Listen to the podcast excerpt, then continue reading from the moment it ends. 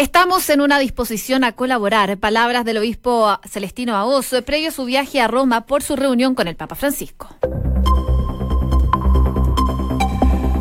Muy buenas tardes, bienvenidos. Primero de abril fíjate Se nos fue abril, menos. o sea, se nos fue marzo. todavía no se nos va a abrir, pues estamos empezando, Josefina, a abril. estamos muy lunes, ¿ah? Yo, estoy igual, tranquila.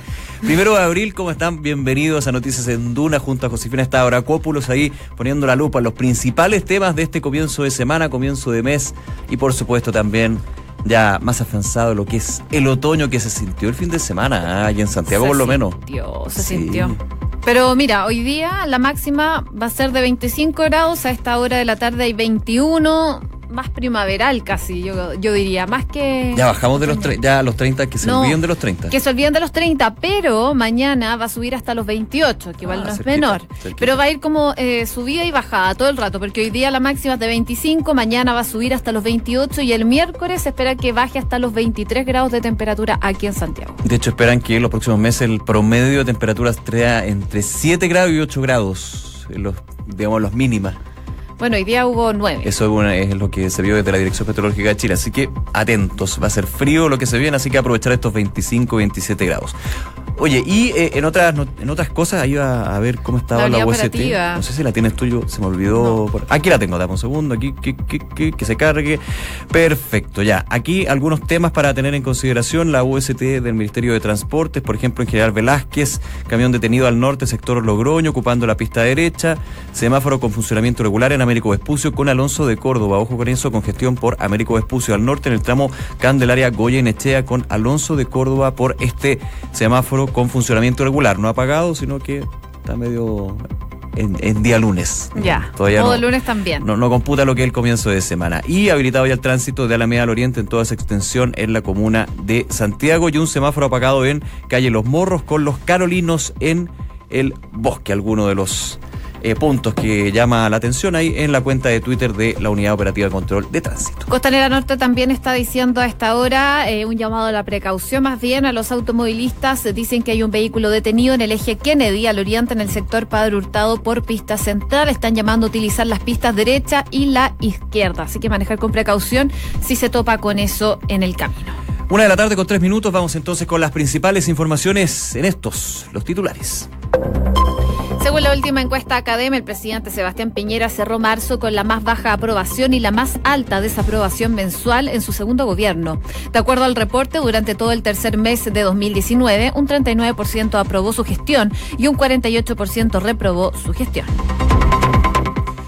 El obispo Celestino Aos eh, viajará hoy a Roma para reunirse con el Papa Francisco. Antes de tomar el avión al Vaticano, el nuevo administrador apostólico de la Arquidiócesis de Santiago aseguró, no voy a expresarme a pedirle, no voy, no voy expresamente, perdón, a pedirle al Papa que entregue el informe Chicluna. Banco Central bajó su proyección de crecimiento para el 2019, pero prevé una mayor inversión para este y el próximo año. En su primer informe de política monetaria de este 2019, el Instituto Emisor prevé una inflación de 2,6% para fin de año, por debajo del 2,9% estimado con anterioridad. A la medianoche de hoy, ojo con esto, se acaba el plazo para que los automovilistas del país renueven el permiso de circulación. De acuerdo con las estimaciones actuales, alrededor de 300.000 personas aún no realizan este trámite obligatorio. Hoy se inauguró el telepeaje en la ruta 68. El valor del peaje seguirá siendo el mismo, por lo menos hasta el año 2021, fecha en la que finaliza el contrato y se debe volver a licitar la carretera. En materia internacional, en medio de los masivos cortes de luz, el presidente Nicolás Maduro anunció un plan de racionamiento eléctrico por 30 días para Venezuela.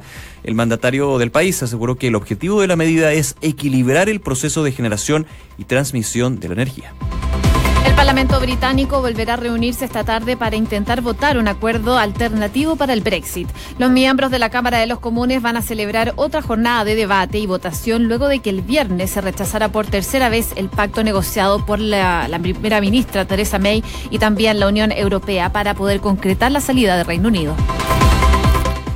El presidente Jair Bolsonaro visitó el Muro de los Lamentos y el Santo Sepulcro en su visita a Israel. De esta forma, Bolsonaro se convierte en el primer jefe de Estado de Brasil en visitar el lugar más sagrado para los judíos junto con un mandatario israelí. El aumento de asesinatos en Uruguay abrió el debate sobre la cadena perpetua. En el 2018 el país registró un alza de 45% en homicidios y la delincuencia se ha transformado en la mayor preocupación ciudadana justo en un año electoral. El deporte, Unión Española se convirtió en el exclusivo líder del campeonato nacional. El elenco hispano se impuso por dos goles a cero ante O'Higgins, mientras que Universidad Católica empató a cero con Curicú Unido en San Carlos de Apoquindo, con lo que el cuadro de Fernando Díaz le sacó dos puntos a sus escoltas, Colo Colo, Unión La Calera y Los Cruzados. Y los dos principales tenistas chilenos, Cristian Garín y Nicolás Yarri, sufrieron sendas caídas en la nueva actualización del ranking ATP. Mientras Garín cayó tres puestos y se ubicó en el número 73. Jarry descendió seis casilleros y es ahora el número 85. Una de la tarde con seis minutos.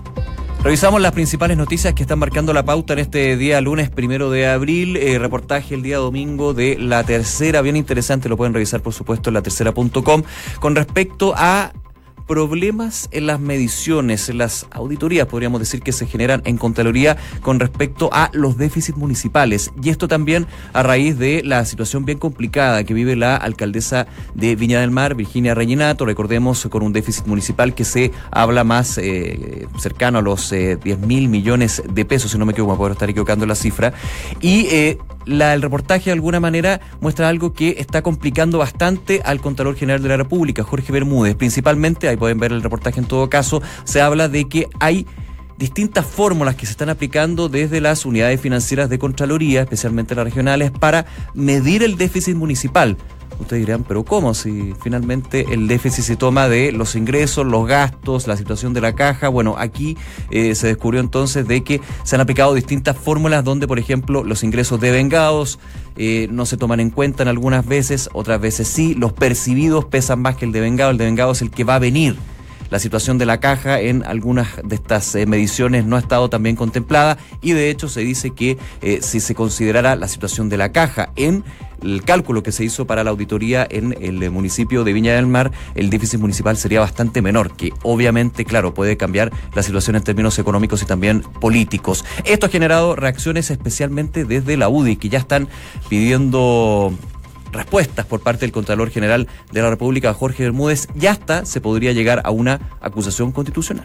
Así es, según las palabras textuales de la presidenta de la UDI, Jacqueline Van Rieselberghe, dijo que el Contralor Jorge Bermúdez debe renunciar y si no lo hace, nosotros vamos a estudiar seriamente una acusación constitucional en su contra por notable abandono de deberes. Esto, como tú decías, Nico, y según lo que decía el cuerpo de reportajes de la tercera, al no existir un único criterio finalmente en Contraloría en cuanto a los cálculos de las municipalidades. Según lo mismo que decía entonces la presidenta de la UDI, que le parece que esta situación es muy grave porque las actuaciones del Contralor generan un daño político muy grande, según las palabras de la propia presidenta de la UDI, y es aún más grave que haya ocultado esa información. Cabe destacar que ayer se mandó un comunicado por parte de la Contraloría después de que se dio a conocer este reportaje. Y acá el ente fiscalizador aseguró aseguró que elevar los estándares de la Contraloría para una mejor fiscalización ha sido uno de los ejes de trabajo constante por parte del Contralor Bermúdez, eh, quien estableció una política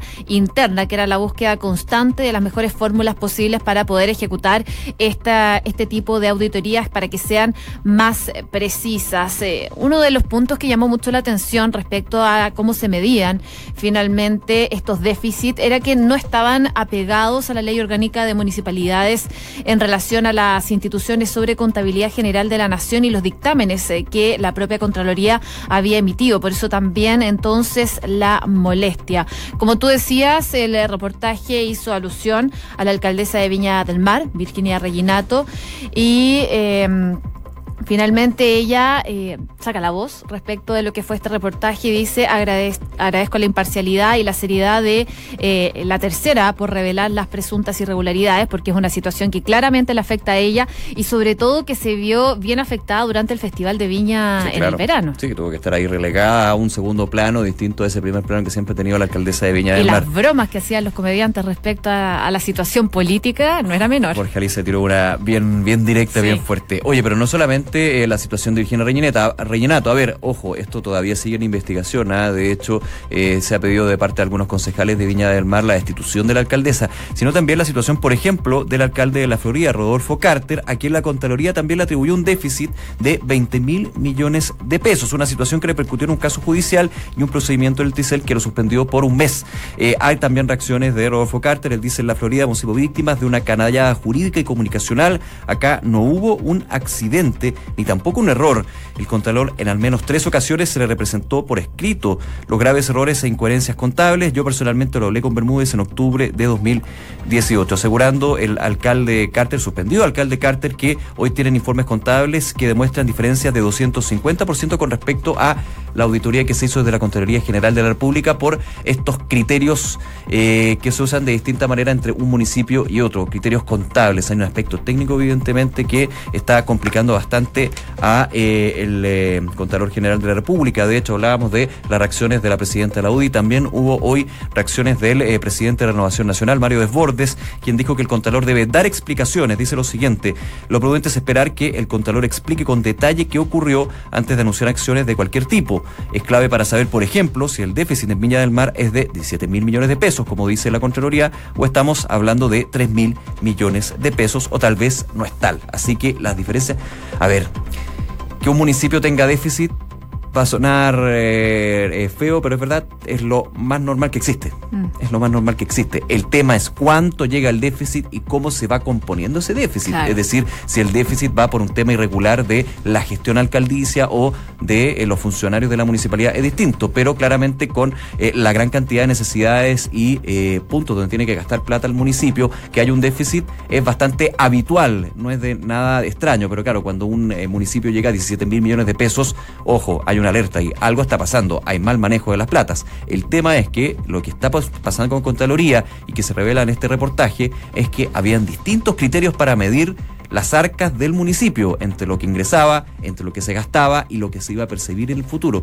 Y eso evidentemente tiene en una situación bien complicada, no solamente al Contralor, sino la gestión de Contraloría que justamente ya había tenido otros problemas, pero por temas más internos, con lo que pasó con la subcontralora Dorothy Pérez. Ahora es distinto. Bueno, y ahora también se están analizando modificaciones a la misma Contraloría. Vamos a ver cómo sigue esa situación también. Así es, una de la tarde con 13 minutos.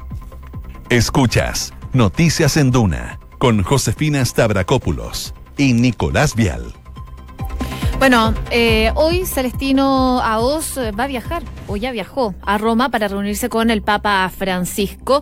Él, recordemos, es el administrador apostólico de la Arquidiócesis de Santiago y va a hablar de varios temas con el Papa Francisco, pero en especial sobre los casos de encubrimiento y también los casos de presuntos abusos sexuales por parte de religiosos. Bueno, va a ser uno de los principales temas y para estar más informado, ayer tuvo reuniones, reuniones especialmente con el fiscal Jorge Abbott, con el que estuvo conversando de diferentes temas para tener más información respecto de las investigaciones. Hoy, previo a su viaje, dio una conferencia de prensa y esto fue lo que dijo Celestino Aoz sobre esta reunión que tuvo ayer con los fiscales. Yo tuve una reunión con los señores fiscales y estamos en una disposición de colaborar. Yo no conozco qué es lo que eh, se respondió del Vaticano a los señores fiscales, qué es lo que tienen.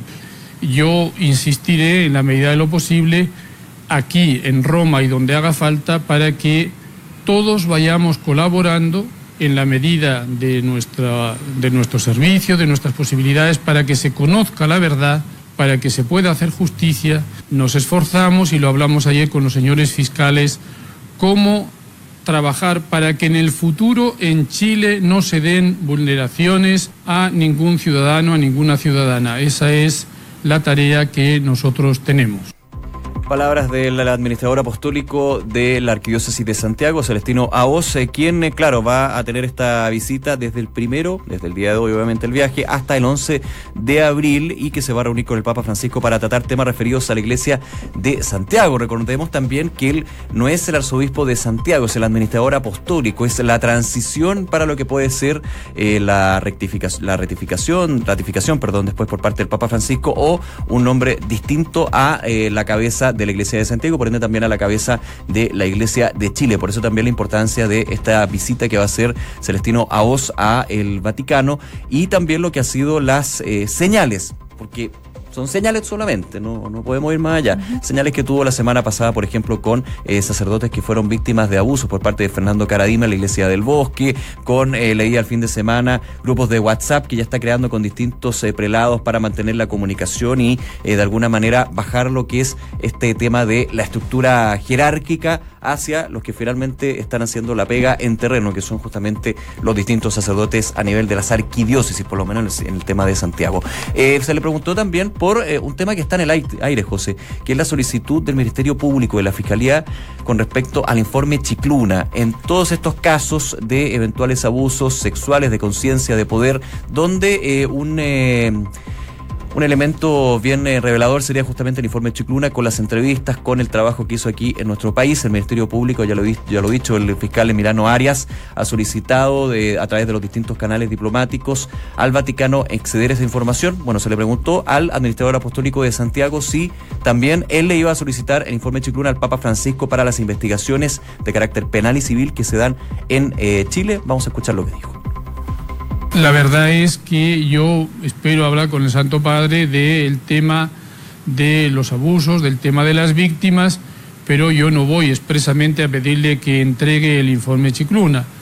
El Papa recibió un informe, es el informe que lo tiene eh, él, donde hay una parte que será reservada y una parte entiendo que ya llegó una respuesta a los señores fiscales que habían solicitado y yo creo que la disposición de la Santa Sede será el eh, entregar aquella parte que sea posible entregarla, porque hay víctimas, hay personas que declararon ahí que pidieron la confidencialidad, pidieron el secreto y eso no se puede violar. Sería revictimizarlos o hacer víctimas nuevas si uno veía una confidencialidad y ahora se traiciona esa confidencialidad.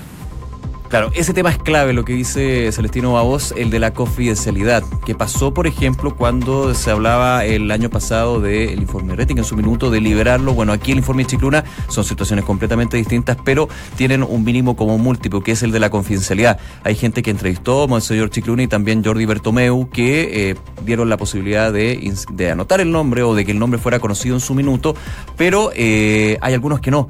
Entonces, evidentemente, cuando el Ministerio Público chileno pide el informe Chicluna completo, no se le puede dar completo porque hay que velar por el secreto que justamente algunos de los entrevistados, entrevistados perdón, pidieron a la comitiva del Papa Francisco. Así que está un poquito en, ese, en esa línea Claro, eh, lo decía Celestino Baos, ya se ha entregado parte del informe Chicluna a los fiscales. Aún no sabemos qué parte. Evidentemente uno entendería de que son aquellos testimonios que se permitieron ser públicos, o por lo menos eh, que se hubiera el nombre y que fuera eh, conocido por los órganos judiciales en este caso. Pero la totalidad es muy difícil. Bueno, en la reunión de ayer se habló este tema. De hecho, el fiscal nacional Jorge Abot eh, confirmó después de esta reunión que le planteó esta necesidad a Celestino Aoz de tener una mayor cantidad de información para eh, poder realizar estas investigaciones. Información que se encuentra actualmente en el Vaticano, que no se encuentra en Chile y que con eso entonces podrían tener más antecedentes para desarrollar las investigaciones. Solo para eh, dejarlo claro, esta reunión que tuvo ayer Celestino Con los fiscales eh, fue pedida por el propio, por la propia iglesia, previo a este viaje con el Papa Francisco. Pero eh, también desde la fiscalía confirmaron que han tenido una respuesta por parte del Vaticano que es reciente eh, y que dicen que cuentan con antecedentes pero parciales de las situaciones de los abusos al interior de la iglesia. Lo que piden desde la fiscalía es mayor información, algo que fue tajante hoy día a Osen decir que él va a hacer lo que pueda finalmente para poder obtener eso y que todo depende del Papa Francisco. Una de la tarde con 19 minutos. Escuchas Noticias en Duna con Josefina Stavrakopoulos y Nicolás Vial. Semana clave para el proyecto de modernización tributaria ampliamente conocido como reforma tributaria y el miércoles de hecho debería votarse la idea de legislar la votación en general entonces en la Comisión de Hacienda de la Cámara de Diputados, pero hay un panorama que está bastante nublado, bastante nebuloso en términos de que hay eh, sectores de la oposición que han dicho que van a votar en contra de la idea de legislar, es decir, que no pase de este punto legislativo, este trámite legislativo y poder entrar al particular. A esto se suma que parlamentarios eh, ya están solicitando separar el proyecto para legislarlo y ese aspecto también se está repitiendo con otros proyectos, por ejemplo, el de eh, reforma previsional, donde se dice dejemos el pilar solidario que va a tener un trámite bastante expedito y el resto el de la cotización adicional, por ejemplo, dejémoslo y lo vamos discutiendo con el tiempo. Algo similar están planteando eh, los parlamentarios, entre ellos, por ejemplo, miembros de la Comisión de Hacienda, no solamente de la Cámara de Diputados, sino del Senado, para dividir el proyecto de reforma tributaria en dos. ¿Y cómo se dividiría?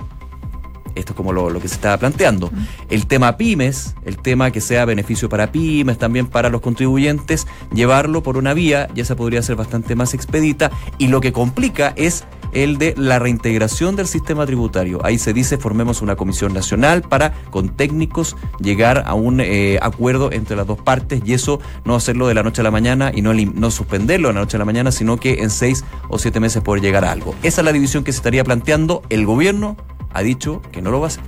Así es, hoy día lo hizo el propio ministro de Hacienda, Felipe Larraín, quien descartó en la moneda esta posibilidad, según lo que dijo y en sus propias palabras, nosotros creemos que este es un proyecto conjunto, un proyecto macizo y por lo tanto creemos que separarlo no resuelve los problemas, así que queda descartada esta posibilidad de dividir el eh, proyecto de la reforma tributaria. Dice, lo que nosotros tenemos que buscar es poder ponernos de acuerdo para poder tramitar el proyecto y por supuesto queremos que la idea de legislar se vote esta semana eso es lo que se ha anunciado, pero no depende de nosotros. De nuevo, la situación que hemos estado viendo el último tiempo en cuanto a las relaciones con la oposición. La semana pasada lo vimos, el presidente Sebastián Piñera tuvo reuniones con los diferentes eh, presidentes de los partidos. El miércoles va a ser con el Frente Amplio y eh, se habló a lo mejor de un nuevo aire en cuanto a las relaciones con la oposición.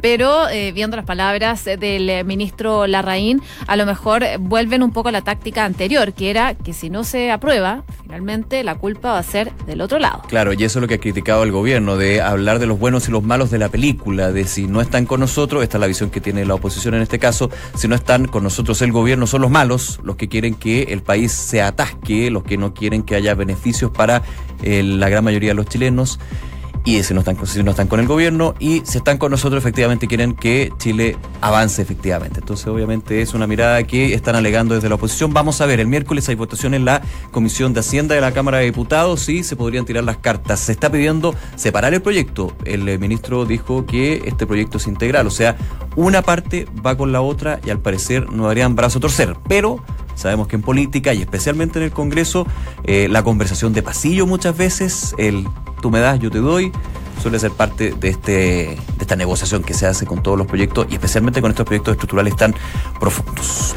Una de la tarde con 23 minutos. Escuchas Noticias en Duna con Josefina Stavrakopoulos y Nicolás Vial. Y viajamos a Estados Unidos porque hay informaciones de ese país en cuanto a la migración y al despliegue también que están teniendo en cuanto a la seguridad aduanera. Bueno, ahora la Secretaría de Seguridad Nacional de ese país emitió un memorando al comisionado de aduanas y protección de fronteras en que detalla los nuevos pasos que la agencia va a tener que tomar para de alguna forma poder combatir la creciente crisis humanitaria, como ha dicho ya anteriormente el presidente Donald Trump, y también, por supuesto, seguir reforzando la seguridad fronteriza, que ha sido uno de los grandes temas que ha tenido el gobierno de Donald Trump el último tiempo, principalmente enfocado con la situación de México. Según esta autoridad, se están emprendiendo operaciones de emergencia y aumentando inmediatamente la reasignación temporal de personal y recursos en toda la agencia para poder abordar la afluencia que están teniendo por parte de los migrantes. Y de acuerdo con la directiva, la Oficina de Operaciones de Campo eh, va a acelerar su reasignación asignación planificada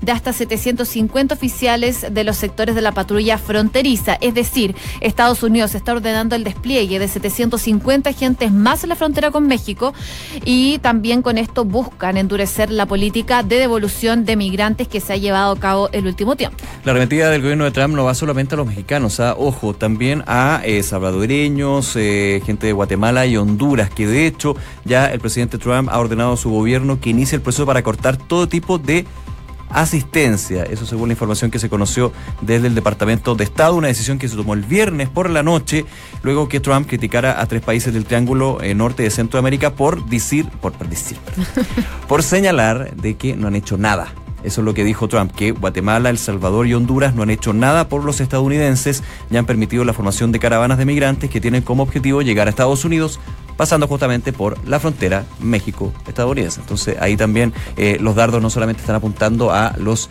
inmigrantes mexicanos, sino también a de otros países de Centroamérica y por ende también la decisión de reforzar esta patrulla fronteriza con toda la discusión y crítica que genera evidentemente. Una con 25 minutos, revisamos las principales noticias en los siguientes titulares. El obispo Celestino Aos viajará hoy a Roma para reunirse con el Papa Francisco. Antes de tomar el avión al Vaticano, el nuevo administrador apostólico de la Arquidiócesis de Santiago aseguró, no voy expresamente a pedirle al Papa el que entregue el informe Chicluna. El Banco Central bajó su proyección de crecimiento para el 2019, pero prevé una mayor inversión para este y el próximo año. En su primer informe de política monetaria de este 2019, el Instituto Emisor prevé una inflación de 2,6% para fin de año, por debajo del 2,9% estimado con anterioridad. Y atención porque a la medianoche de hoy se acaba el plazo para que los automovilistas renueven el permiso de circulación. De acuerdo con la estimación actual, alrededor de 300.000 personas aún no no realizan perdón, este trámite obligatorio. Y en medio de los masivos cortes de luz, Nicolás Maduro anunció un plan de racionamiento eléctrico por 30 días para Venezuela. El presidente del país caribeño aseguró que el objetivo de la medida es equilibrar el proceso de generación y transmisión eléctrica. El Parlamento británico volverá a reunirse esta tarde para intentar votar un acuerdo alternativo para el Brexit. Los miembros de la Cámara de los Comunes celebrarán otra jornada de debate y votación luego que el viernes se rechazara por tercera vez el pacto negociado por la primera ministra Theresa May y la Unión Europea para concretar la salida del Reino Unido. El presidente Jair Bolsonaro visitó el Muro de los Lamentos y el Santo Sepulcro en su visita a Israel. De esta forma, Bolsonaro se convirtió en el primer jefe de Estado en visitar el lugar más sagrado para los judíos junto a un mandatario israelí. En el fútbol, Unión Española se convirtió en el líder exclusivo del campeonato nacional. El elenco hispano se impuso por dos goles a cero ante O'Higgins, mientras que Universidad Católica empató a cero con Curicó Unido en sacarlos de Apoquinto, con lo que el cuadro de Fernando Díaz le sacó dos puntos a sus escoltas, Colo Colo, Unión La Calera y Los Cruzados.